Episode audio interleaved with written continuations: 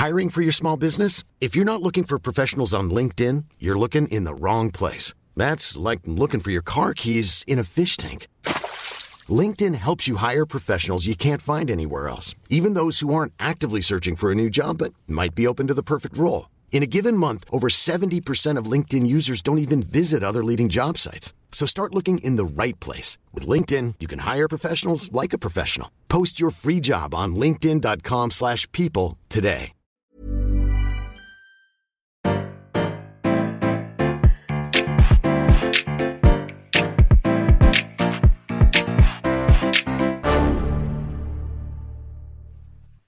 Bonjour, vous avez choisi la réponse D.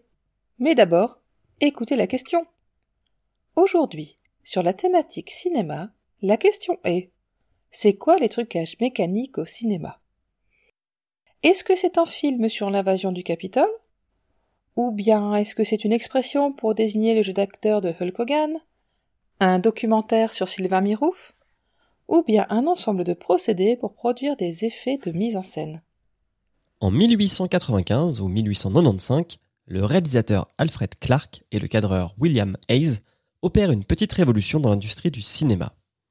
En recréant la décapitation de Mary, reine d'Écosse, dans un petit film de 18 secondes, ils inventent le premier trucage.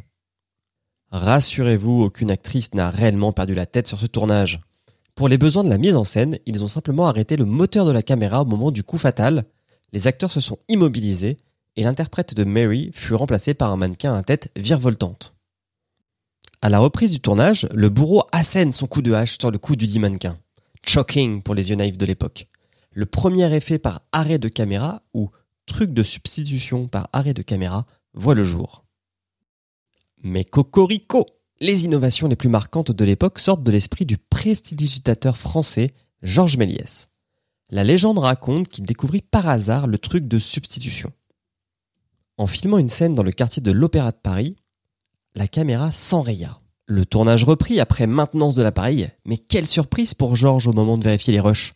L'autobus était devenu un corbillard. Un peu comme la tête de la pauvre Mary finalement, mais les Parisiens ne se sont pas immobilisés en attendant que la caméra reparte. Méliès filme également un acteur en plongée totale à 90 degrés, c'est-à-dire en tenant la caméra au-dessus de lui. L'homme se meut sur un décor posé à plat sur le sol et devient le premier homme-mouche bien avant Jeff Goldblum. Les effets inventés majoritairement dans les années 20 et 30 sont encore largement utilisés à l'heure actuelle. On distingue trois catégories de trucage ou effets spéciaux. Les effets de caméra, les effets de décor et les effets de laboratoire.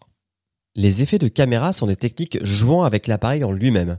L'arrêt de caméra ou substitution, comme le premier exemple de cette chronique, la marche arrière, l'accéléré et le ralenti, ou encore le tournage vue par vue.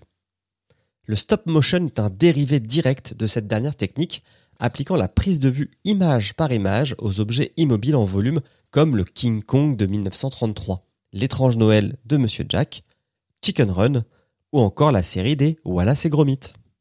Les effets de décor regroupent les techniques utilisant des maquettes fixes ou animées ou encore les procédés optiques permettant de mêler dans la même image une scène réelle et un décor de type maquette ou photographie.